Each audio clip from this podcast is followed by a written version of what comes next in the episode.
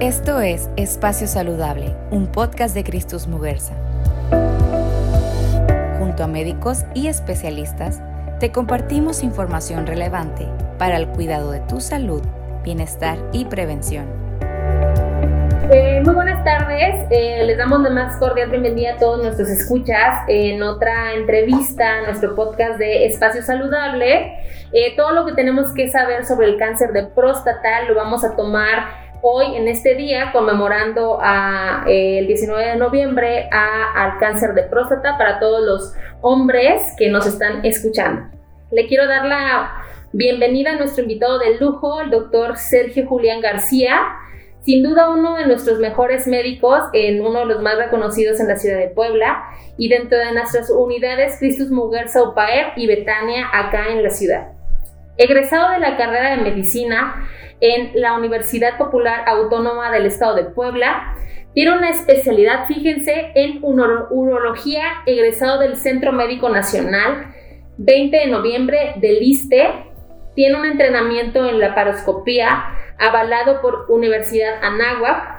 Y bueno, así me podría seguir, como por ejemplo también tiene un certificado en cirugía robótica con sistema Da Vinci en Memorial Hermann en Houston, Texas. ¿Y quién mejor que él nos puede hablar de uno de los padecimientos con un alto índice en la mortalidad en los hombres?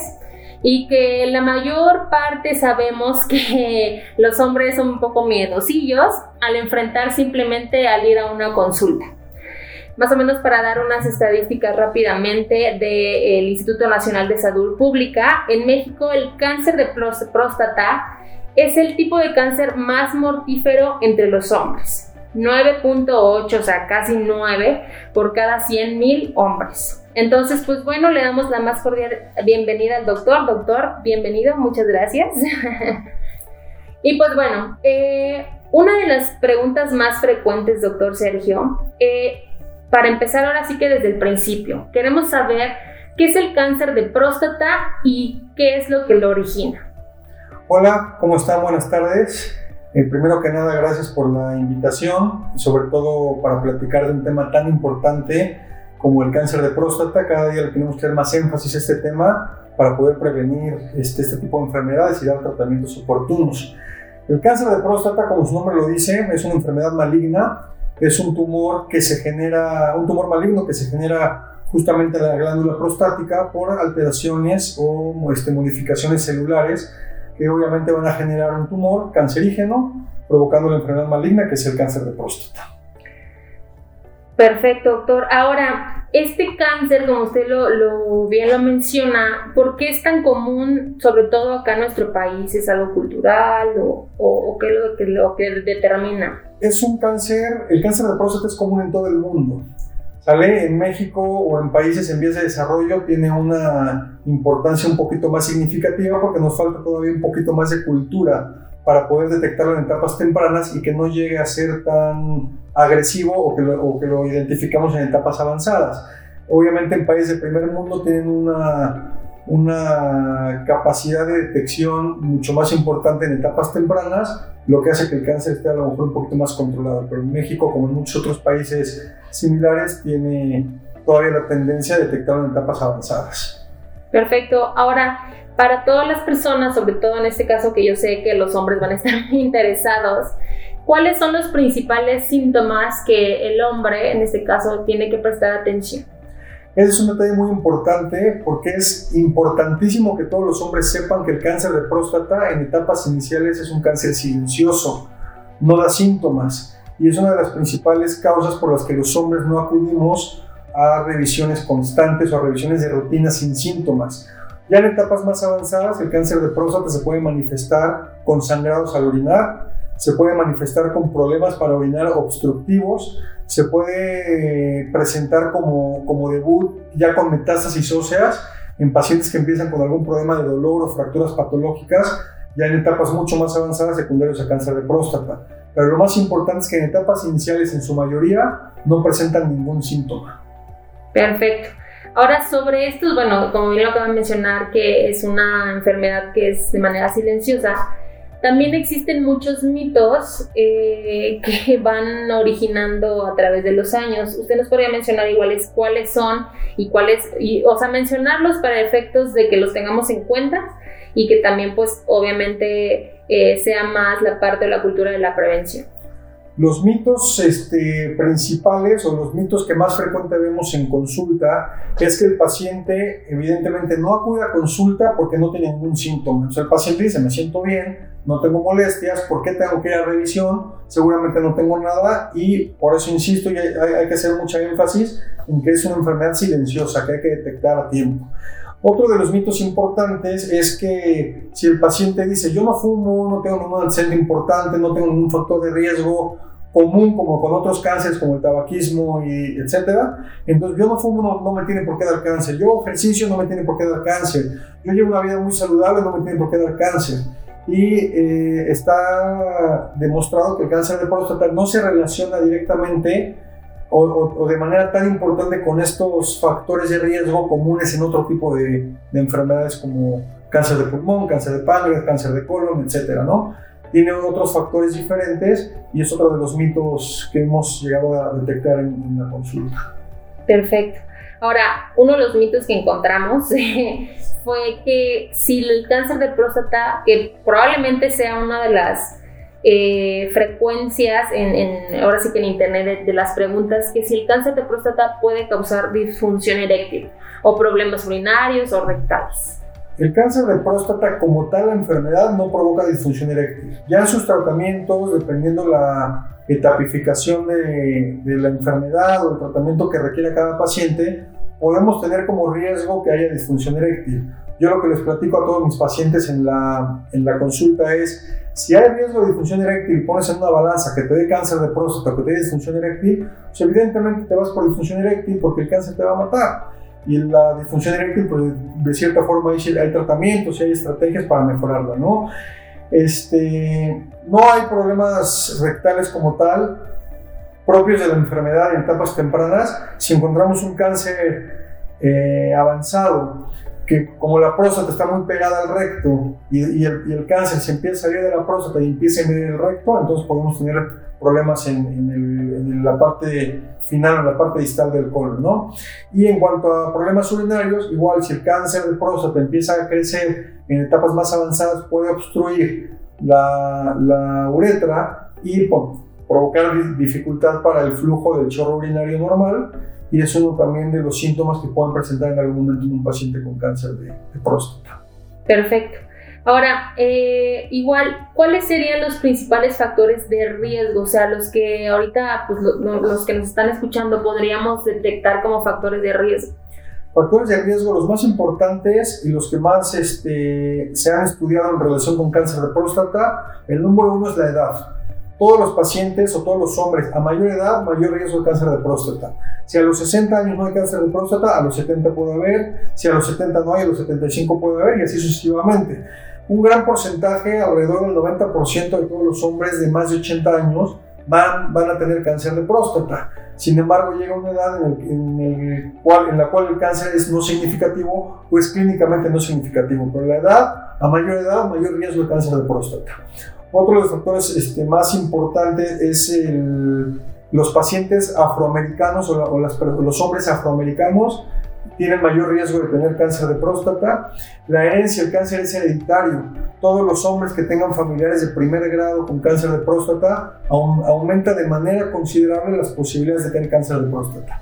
Y algunos otros factores de riesgo menos relacionados es la dieta, la dieta, en la obesidad, se han demostrado en, algunos estudios eh, que pueden tener relación con el cáncer de próstata. Dieta y obesidad son muy importantes y este, prácticamente son los, los, factores de riesgo más, más importantes. Y hay algunas otras mutaciones genéticas. Un hombre ya puede tener predisposición genética por mutaciones en algunos genes que también va a provocar que se desarrolle cáncer de próstata en alguna, en alguna parte de la vida sí, de la vida del paciente. Ahora, usted menciona que eh, en gran parte una del tema de la edad, ¿no? Que pues a, o a más edad, pues como que tienes que tener como un poquito más de conciencia. Y por otro lado, la parte de la herencia. Abarcando la parte de los factores de riesgo, ahora otra pregunta sería, ¿qué es lo que usted recomienda para evitar estos factores? Una buena alimentación, me imagino, porque hablamos de dieta y obesidad, y así como la parte de la herencia, o sea, si yo digo, no, no yo, pero otra persona, en este caso los hombres, que tienen a un familiar directo o alguien de su familia que haya tenido cáncer, ¿qué es lo que usted recomendaría? ¿Venir a consultas o así? No no hay algo como tal que pueda prevenir la aparición de cáncer de próstata. Obviamente si, si hay estudios que mencionan que la dieta y la obesidad pueden ser factores de riesgo, pues es cuidar la alimentación, llevar una vida saludable en todos los aspectos de la vida, hacer ejercicio y no tener sobrepeso, ¿no? como para disminuir un poquito el riesgo de la probabilidad de que da cáncer. No estás exento al 100%, pero podemos disminuir un poquito la probabilidad de cáncer de próstata.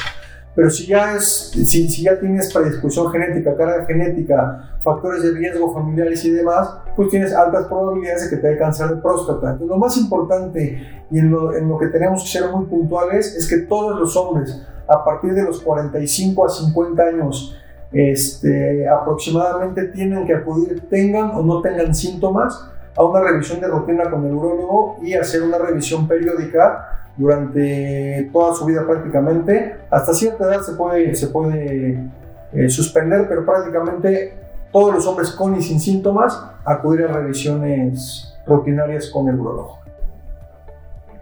Ok, doctor. Y bueno, eh, ¿usted nos podría indicar igual cuáles son los principales miedos que un paciente presenta al tener cáncer de próstata? Claro, mira, yo creo que el principal miedo que tienen los pacientes es la palabra cáncer. Todos los pacientes relacionan cáncer con muerte y el cáncer de próstata es muy importante que sepan que es el menos agresivo, que es de, de crecimiento muy lento y que se detecta en etapas tempranas, se va a curar. Entonces, quitarte un poquito el miedo es muy importante.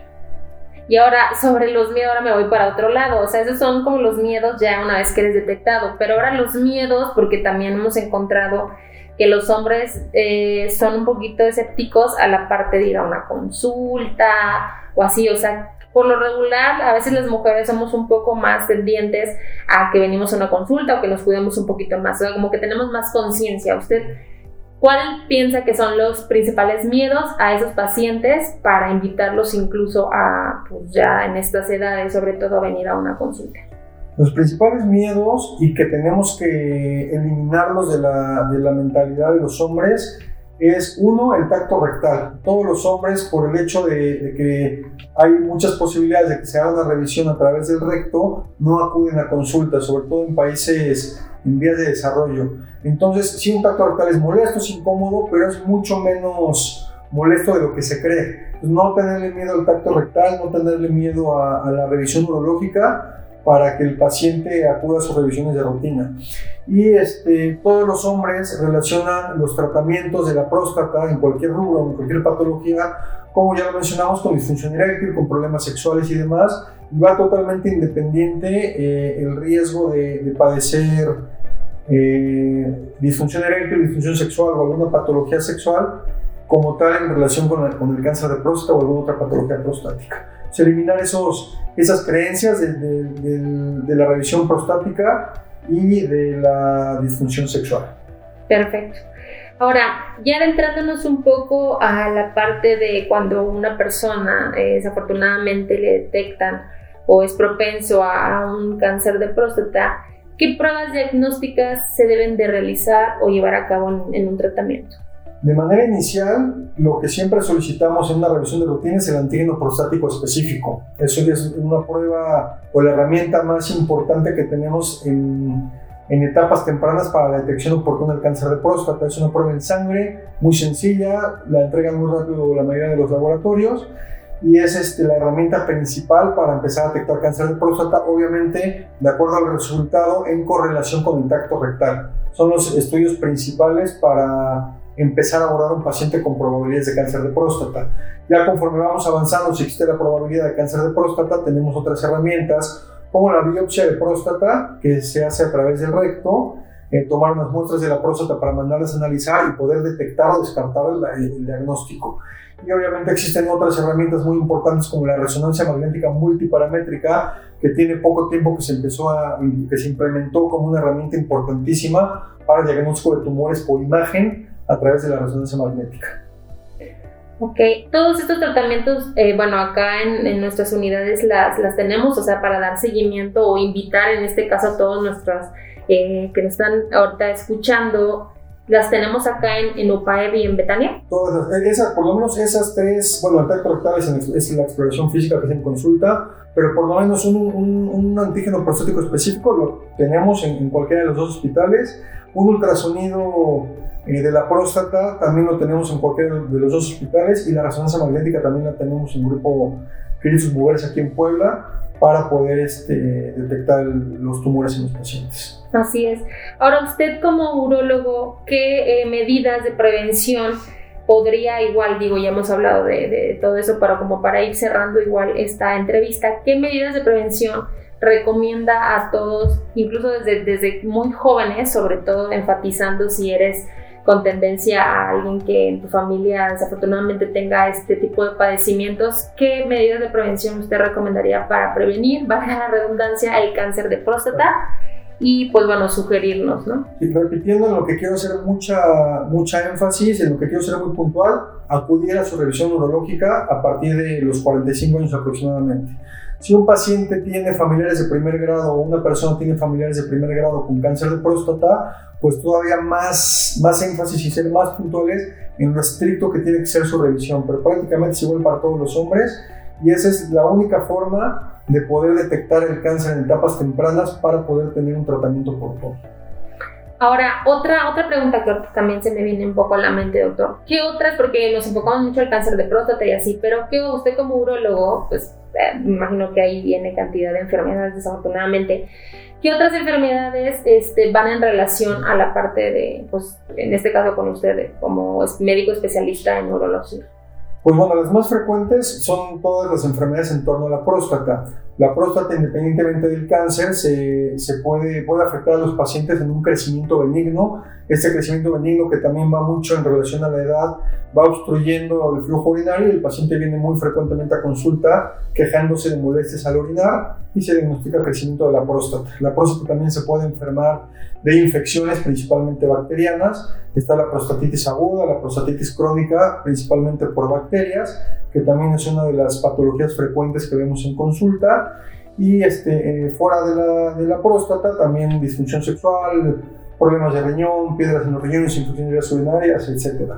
Pero en torno a la próstata, sobre todo porque estamos en el mes de la próstata, es el cáncer como número uno, el crecimiento benigno y las infecciones son las más frecuentes.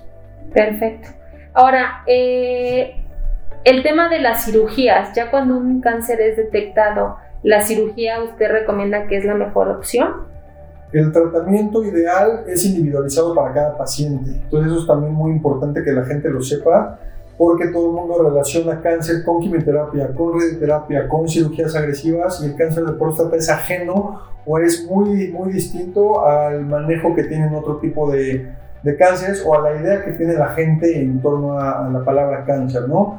Eh, todo paciente con cáncer de próstata tiene que ser individualizado si se detecta en etapa temprana, las posibilidades de tratamiento curativo es la cirugía y la radioterapia, dependiendo cada paciente. Si tiene opción a las dos, casi siempre nos enfocamos en la cirugía como primera opción. Este, hoy en día existen muchos tipos de cirugía, sobre todo la cirugía robótica, que es hoy en día el gold standard o el, o el tratamiento de elección para curar a un paciente de cáncer de próstata, la cirugía este, robótica con el sistema Da Vinci. Eh, sería como la, la, ideal. Y si el paciente es candidato a tratamiento curativo, prácticamente hacer una cirugía le va a salvar la vida. Perfecto. Ahora, ¿hay posibilidades de que cuando una persona ya este, que tuvo cáncer pueda regresar y de qué manera es su tratamiento? O sea, una vez que ya lo tuvo y que vuelva otra vez a tener ese padecimiento. Si el paciente es candidato a tratamiento curativo, ya sea con cirugía o con radioterapia, se tiene que dar un seguimiento por lo menos de 5 años para poder este, darnos cuenta si el cáncer puede regresar. El cáncer de próstata o en general todos los cánceres pueden, pueden tener una recurrencia y es muy importante dar un seguimiento en todos los pacientes, por lo menos por cinco años o más. Entonces, sí, el cáncer de próstata puede regresar si es que no se curó por completo y puede aparecer tiempo después. Y la única herramienta que tenemos, o la herramienta más importante que tenemos para sospechar de que el cáncer regresó, es seguir monitorizando a los pacientes con el antígeno prostático específico cada determinado tiempo o de manera periódica. Claro. Otro, otro mito que también encontramos es que sí, eh, es cierto que la vasectomía puede prevenir el cáncer de próstata. Ve que en, el tema, ahora yéndome al cáncer de mama, muchas personas eh, optan por quitarse las glándulas mamarias para como prevenir el tema cáncer de mama. En el caso de cáncer de próstata, ¿es cierto que la vasectomía pueda prevenirlo o no? no, es, no, hay nada demostrado por completo. Son estudios que se han hecho que no tienen algún valor este, estadísticamente significativo. Y como no hay algo todavía estadísticamente significativo, podríamos decir que no tiene relación. Probablemente más adelante surjan algunos otros estudios que lo puedan comprobar, pero no hay algo ahorita que nos, que nos haga comprobar que la vasectomía pueda prevenir el cáncer de próstata. Hay algunas hay algunos otros estudios que dicen que si el paciente tiene cierto número de eyaculaciones al mes, también podría ser un tipo de prevención de cáncer de próstata o reduce el riesgo de tener cáncer de próstata en los hombres. También hay algunos artículos que lo mencionan, pero no hay nada puntual o por lo menos no está bien demostrado en las guías en las que nos basamos para dar el tratamiento a todos estos pacientes. Perfecto. Ahora, ya para concluir esta entrevista, doctor, que la verdad está muy interesante y el tema de la cultura y la prevención es donde debemos de enfatizar mucho. ¿Con qué servicios integrales eh, aquí en Cristus Mugarza o, en general eh, contamos para el tratamiento y usted qué, nos recomendaría? Digo, ya lo mencionamos, pero ya para ir cerrando. Eh, para que todos nuestros escuchas pues pongan atención y pues se vengan a tratar. En el grupo Cristus Mugarza tenemos afortunadamente todas las herramientas o prácticamente todas las herramientas para poder eh, hacer un buen protocolo de estudio de un paciente con cáncer de próstata, desde la prevención, desde los estudios iniciales hasta los estudios más avanzados, ¿no? Contamos con el antígeno prostático, contamos con este, eh, estudios de ultrasonido, contamos con resonancia magnética, contamos con la posibilidad de hacer biopsias guiadas por ultrasonido. Hay otro tipo de biopsias un poquito más sofisticadas, pero contamos con la, con la principal herramienta para biopsia, que es una biopsia guiada por ultrasonido y con todo lo que se requiere para hacer tratamientos este, quirúrgicos. Eh, lo único que faltaría probablemente en Puebla es el sistema Da Vinci, que es la cirugía robótica, pero que el grupo Chris Movers a nivel nacional cuenta con este tipo de, de tecnología para poder este, atender a, nuestros pacientes en grupo Chris Movers. Perfecto, doctor. Y ahora, por último, algunas recomendaciones igual que les quiera dar a todas las personas que nos están eh, escuchando y también, vaya, o sea, que nos escuchen también las esposas, las hermanas, las mamás, como para crear esta cultura de prevención. La recomendación más importante es no tener miedo a la visita al urologo, no tener miedo a las revisiones de rutina, eh, hacer cultura, hacer este, conciencia de que el cáncer de próstata es el cáncer más frecuente. En México es el tumor no cutáneo más frecuente. Ocupa en México la primera causa de mortalidad de, por cáncer y no tanto por la agresividad, sino por la, alta incidencia de la enfermedad. Es una enfermedad con una incidencia tan alta que por eso ocupa el primer lugar en mortalidad por cáncer en hombres en México. Entonces, no tenerle miedo a la consulta y sobre todo hacer conciencia de que detección temprana igual a tratamiento oportuno.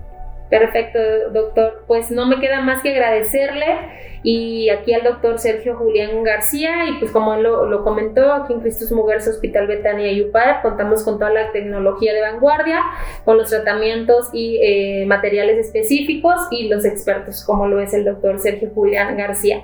Le agradecemos mucho, doctor. Gracias, no a ustedes. Muchas gracias por la invitación. Gracias.